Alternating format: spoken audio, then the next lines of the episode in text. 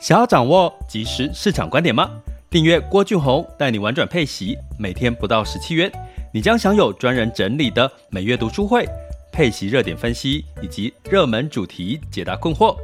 不论你想通过基金、ETF、美股或台股打造你的现金流收入，我们都能为您提供支持。点选资讯栏的订阅链接，了解更多。让我陪你一起投资理财。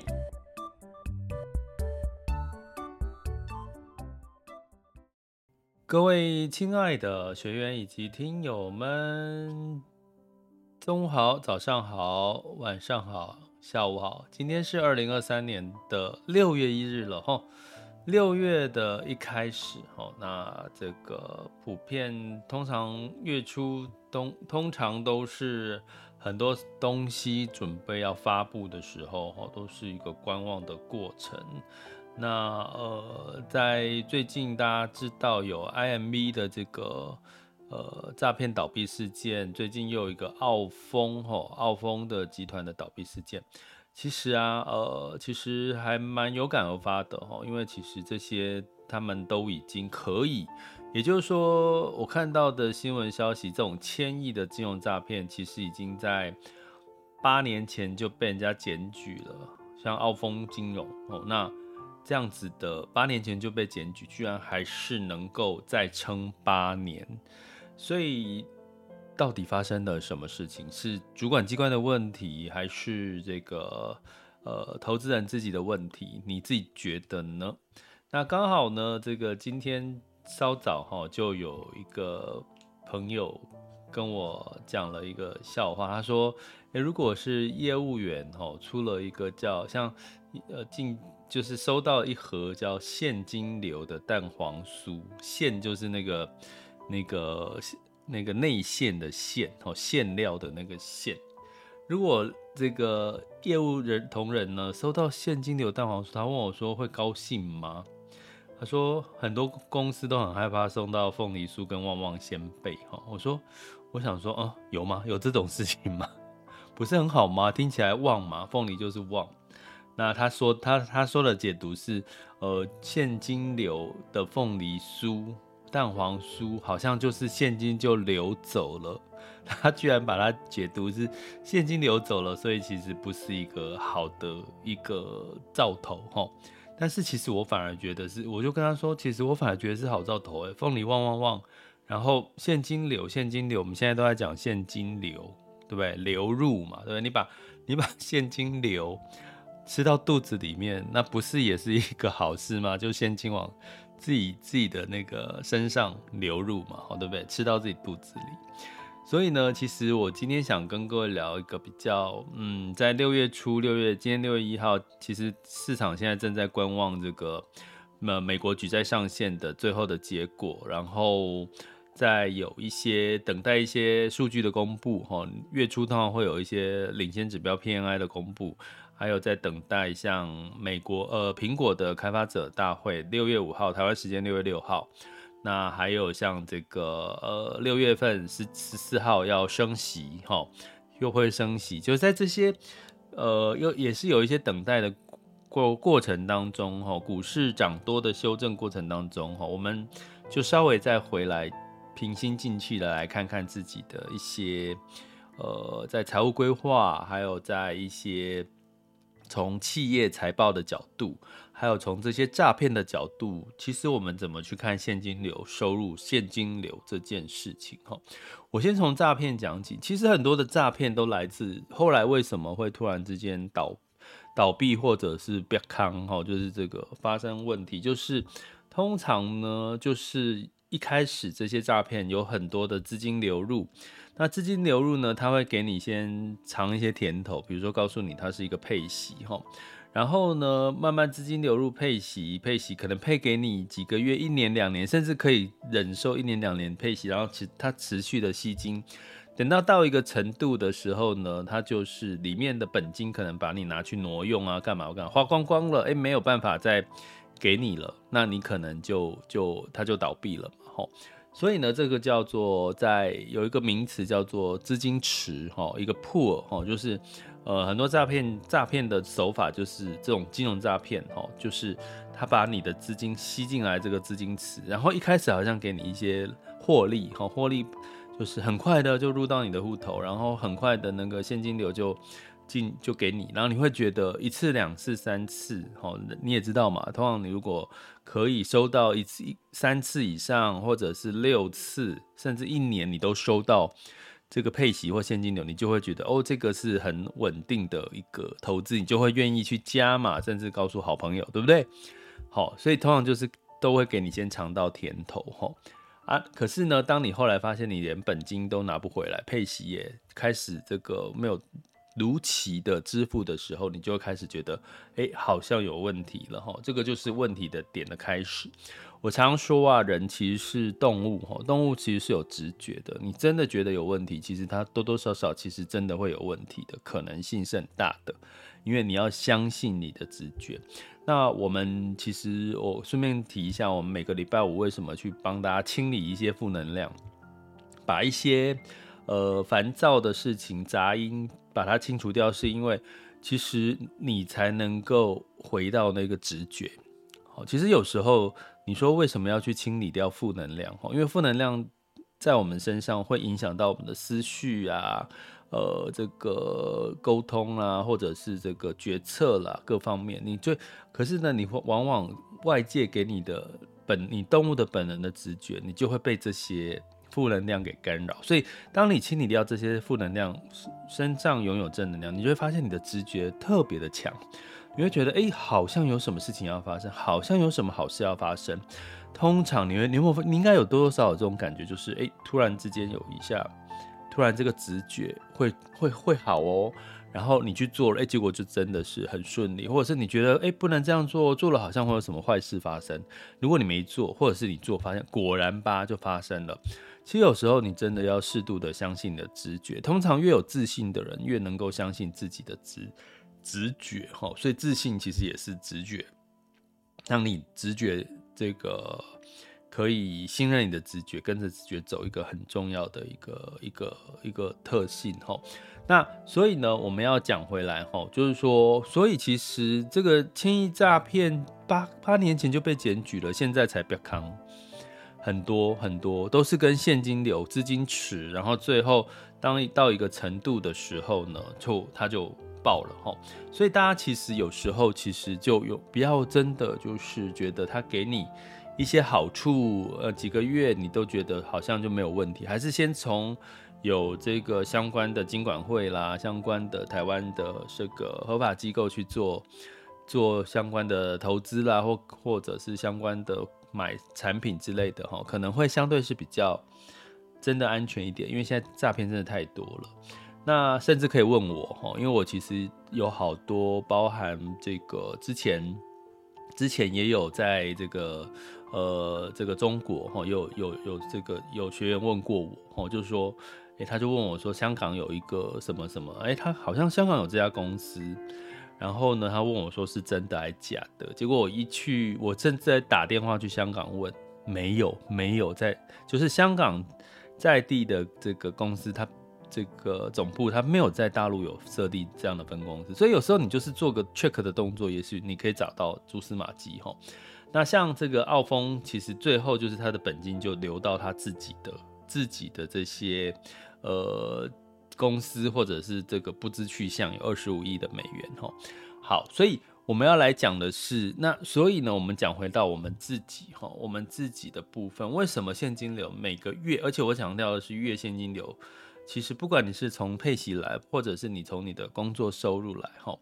怎么去记账，记出你的月月收入，踏实的月收入，其实还蛮重要的，包含你的月支出。我们从创业的角度来看，哈，比如说，哦，我跟各位讲我过去一个例子，哈，你可能就更清楚。我在刚开始的时候，我以前这个第二个工作、第三个工作的时候。其实那个时候，我其实是做一个这个过去我们现在叫 iPhone 嘛，早期有一个叫 Palm Pilot，我不知道你们这一代年轻人应该不知道，就是胖就是掌上型的这个 PDA，那个时候叫 PDA，现在叫做智慧型手机。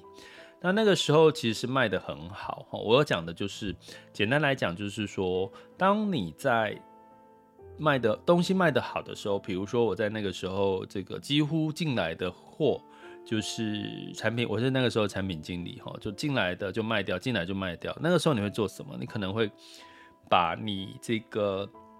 想要多进一点货，因为想说放一点库存嘛，要不然进来就卖掉，进来就卖掉，然后很多人就没买不到，那你是不是就少赚了？你就会觉得很可惜。所以那个时候，通常一般人决策在创业阶段，或者是你在在做企业的一些销售，你可能会因为这个销售很不错，库存呃，你就会想要多堆一点。好像我们前阵子讲到的这个巨大，好，就是这个。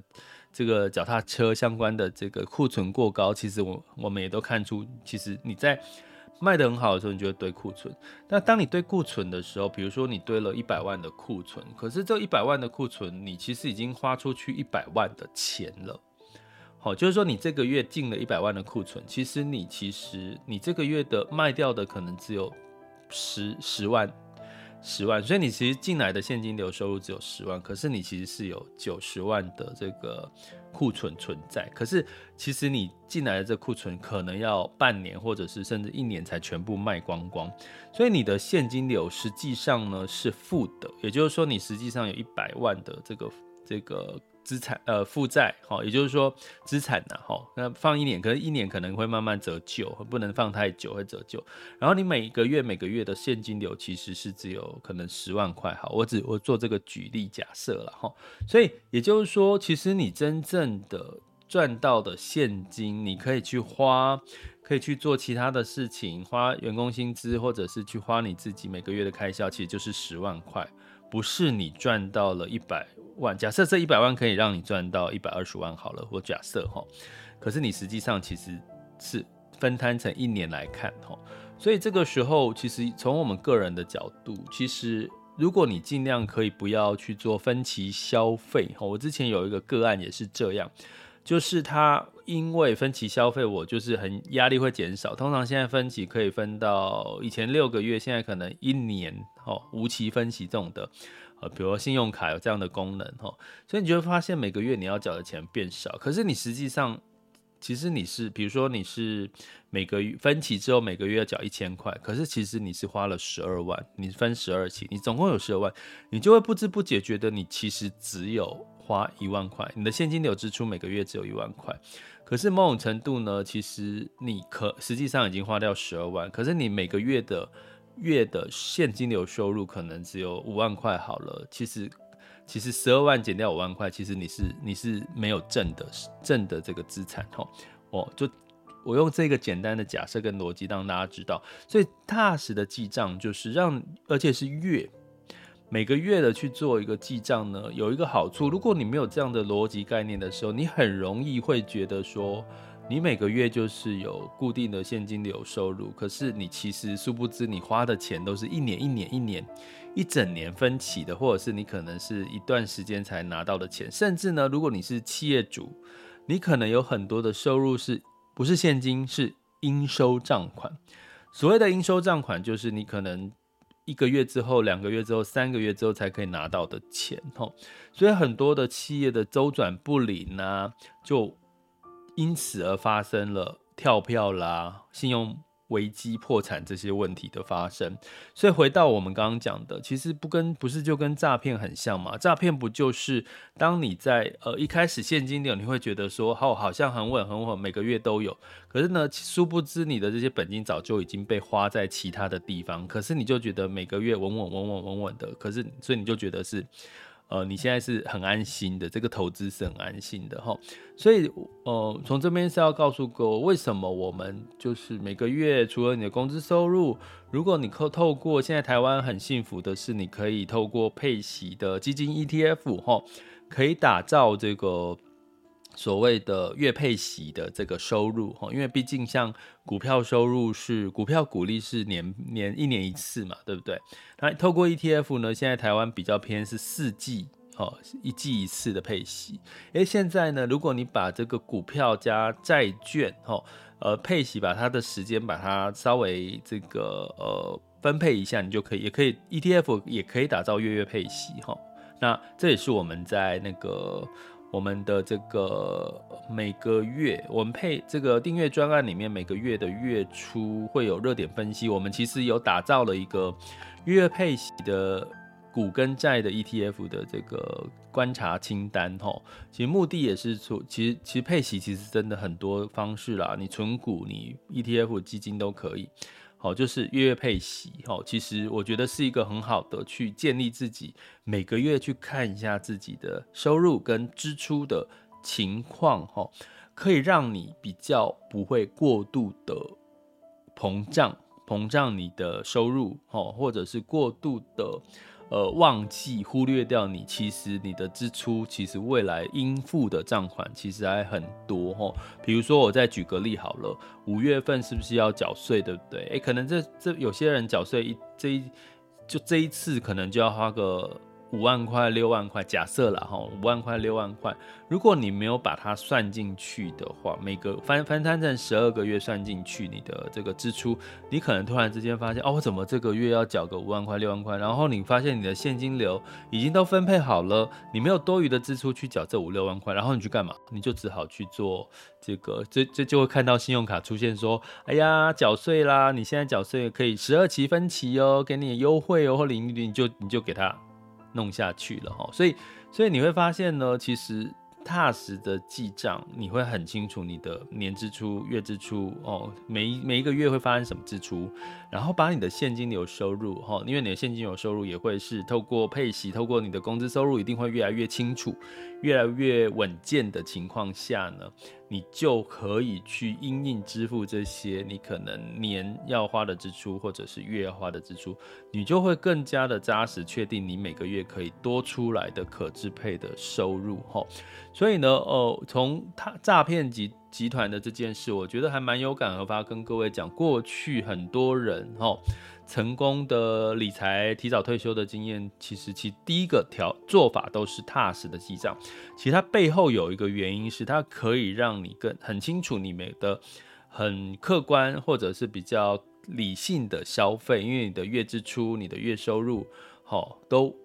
自己都有个底，而且建议就是每个月看一次，每个月看一次，因为你才，尤其是如果你是企业主哈，我们在创业阶段，我们也会建议鼓励这个企业主每个月都要看一下你的现金流报表哈，因为你有时候会忘记，我刚刚提到你下了这个一百万的订单，可是你实际上这一百万的订单，你可能有好几个月才会把它消耗掉，可是你已经一百一百万可能就已经花出去了，而且而且通常在创业阶段，你很难跟人家说。我票期要开三个月，通常可能都是要马上付现的，这种可能性会比较多哈。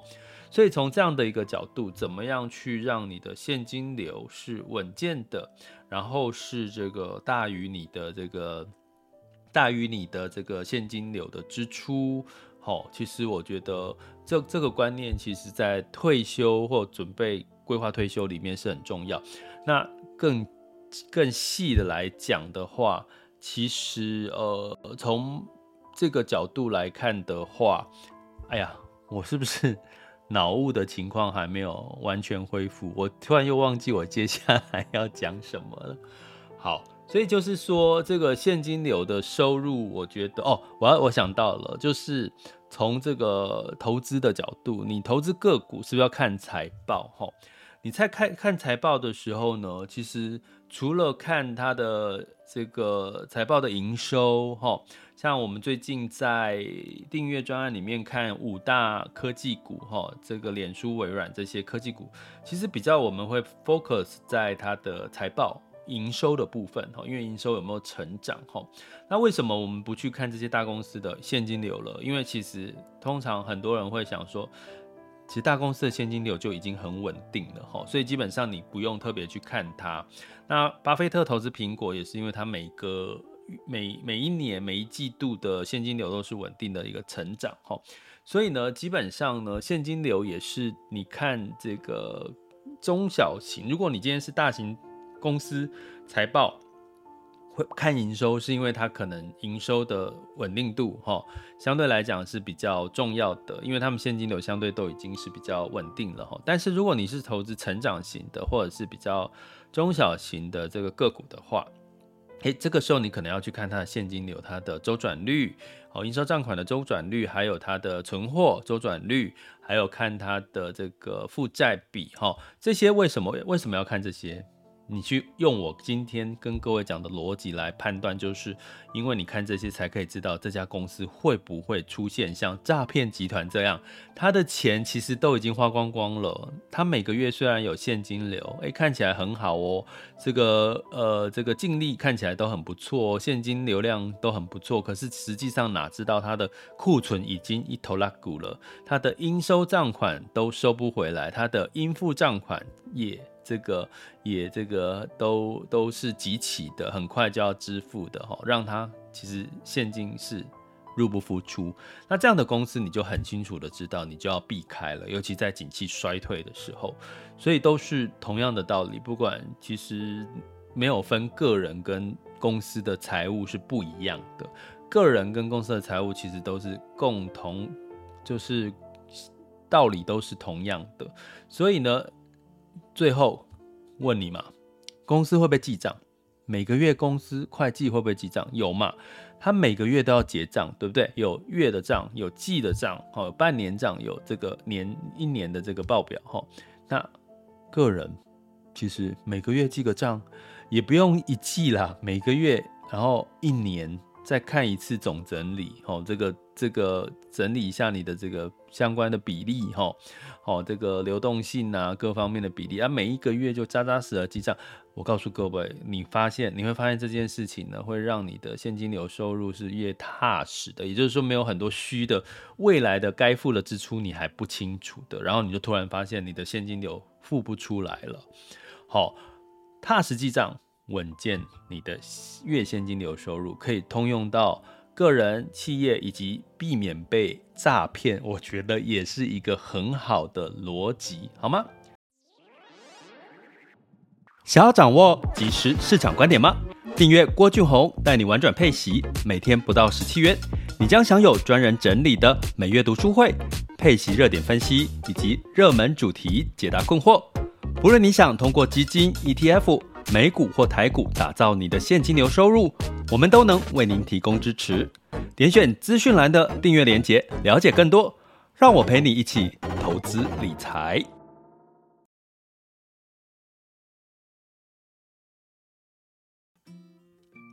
好的，那接下来我们进入到二零二三年六月日的全球市场盘势轻松聊。首先，我们看到风险指标部分，今月 VIX 恐慌指数是十八点八一，现在当下 VIX 恐慌指数是十七点八七，十年期美债殖利率是三点六三五 percent，好，所以就是恐慌指数没有再飙升到十九以上喽，哦，也就是说目前近期的股市都是涨多于跌嘛，那美债呃来到稍微的走弱，哈，其实慢慢应该还是要回升到三点七、三点八。以上哈，因为那个目前还是短长长短期利率是倒挂的哈，是属于景气衰退的一个现象。那另外呢，在美股的部分呢，一样在美债的举债上限的这个呃决议，估计下礼拜一之前哈，呃要通过哦，下礼拜一之前要通过，所以其实这一周应该也是一个关键的时间点，然后估计通过的几率应该蛮高的。不过如果你说利多，其实也反映的已经有反映了一些了哈，所以其实你不用特别期望这个呃。法案通过有再特别大大大大涨的机会，所以呢，在观望期间，道琼、s m p 五百、纳斯达克跟费城半导体分别下跌零点四一、零点六一、零点六三跟二点七一个百分点，全部下跌哈。欧股也一样哈，都是下跌一个百分点左右哈。那包含就是有一些不同的个股哈。呃，就是存在了一些，比如说他们通膨仍然，欧洲现在进入到通膨也是还没有降下来哈，然后英国升息哈，标普六百下跌一点零七 percent，德法英分别下跌一点五四、一点五四跟一点零一个百分点哈。那在这个涨多的修正哈，在今天比较多涨多的修正，不过月初跌的几率通常比涨的几率高。我们在我们中阶课程有讲到哈，中阶网校 school 点 happy to be rich dot com 中阶课程有聊到原因。那在这个台股、雅股的部分呢，呃，在周三的时候普遍也都是下跌的哈，日经涨多回跌了一一点四一 percent。那台湾加加权指数尾盘有在拉上来，看起来台湾加权指数其实是有在做一些这个筹码面，在做一些这个控制，呃，不是不能说控制啦，就是有有有，因为我们你看到最近的台股的盘势就是跌跌跌跌跌，然后尾盘就突然就是拉起来，哈，就是有在有被那个拉起来，哈，这个应该讲什么形容词？大家应该懂我意思啊，哈，在。A 港股的部分呢，也是下跌哈。那昨天港股是跌了两个 percent 以上哈。那我们来看一下目前的这个呃雅股哦，目前时间是十二点二十五分哈。好，那目前呢，呃，台积电是下跌了一点零八 percent，来到五百五十二块钱哈。那这个台湾加权指数下跌六十六点，来到一万六千五百一十二点九四哈。那这个柜买指数是上涨零点二八 percent，那目前台指期是下跌的哈。那这个恒生指数呢，上涨了零点八二 percent，恒生科技上涨一点九七 percent，所以基本上现在港股也是就是涨涨跌跌的，就是有一种食之无味去之可惜的感觉哈。那上证指数 A 股是上涨了零点四三 percent，达到三千两百一十八点四二哈。深圳指数上涨零点八六 percent 啊。不过在这个呃昨天公布的 PNI 数据，五月份呢，基本上 A 股中国的这个 PNI 数据又继续往下走了哈。那就是低跌低于五十 percent，五十以下哈，荣枯线以下。那原因是这个整体的外在出口哈，出口偏弱，也影响到中国的这个整体的 PMI 哈，所以呢，在昨天这个 A 股表现的比较弱了哈，不过今天反弹。那日经二呢，目前是上涨零点七四 percent，好，昨天跌一个 percent，今天上涨零点七四 percent。那记得回听我们日股的那一集哈，我有讲一。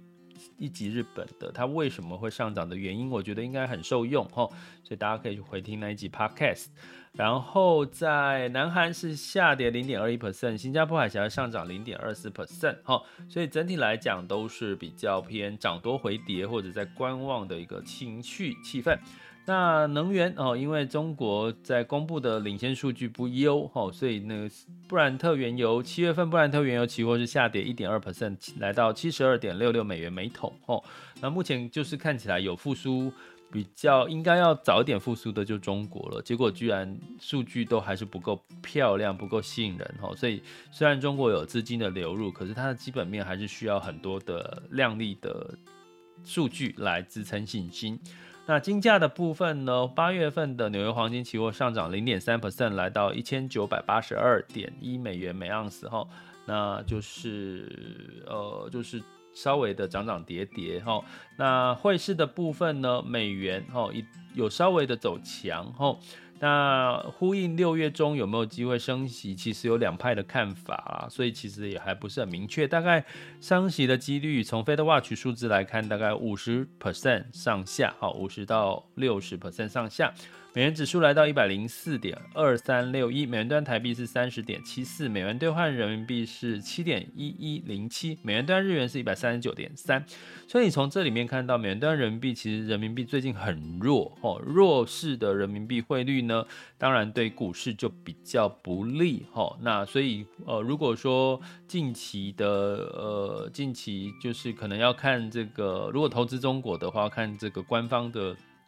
这个有没有更多的刺激力道的一些政策出炉？哦，那美日元因为跌多了哦，所以这个央行哦，日本央行也出来干干预了一下哈，日元有稍微回升哈。那台币呢又稍微回贬到三十点七四左右了哈。本来在前两天台台股涨的时候，其实台币稍微强势哈。所以简单来讲，在一般逻辑是，如果哪一个国家的汇率稍微走强，通常那个时那段时间的股市也比较容易走强哈。除了日本以外哦。